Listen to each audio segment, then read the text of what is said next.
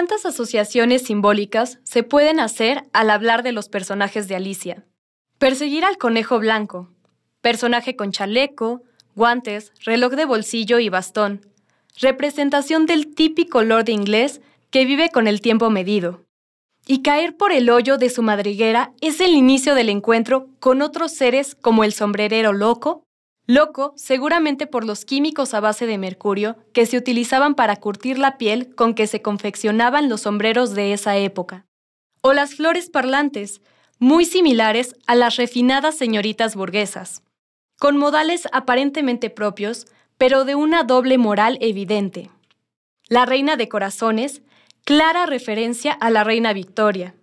La enigmática oruga azul, que ha servido para discutir sobre el consumo o no por parte de Lewis Carroll de sustancias psicoactivas como la amanita muscaria, ese hongo rojo con puntos blancos común en muchos cuentos infantiles, cuyos efectos alucinógenos incluyen la macropsia y micropsia, desórdenes neurológicos que afectan la percepción y nos hacen creer que los objetos son más grandes o más pequeños de lo que en realidad son,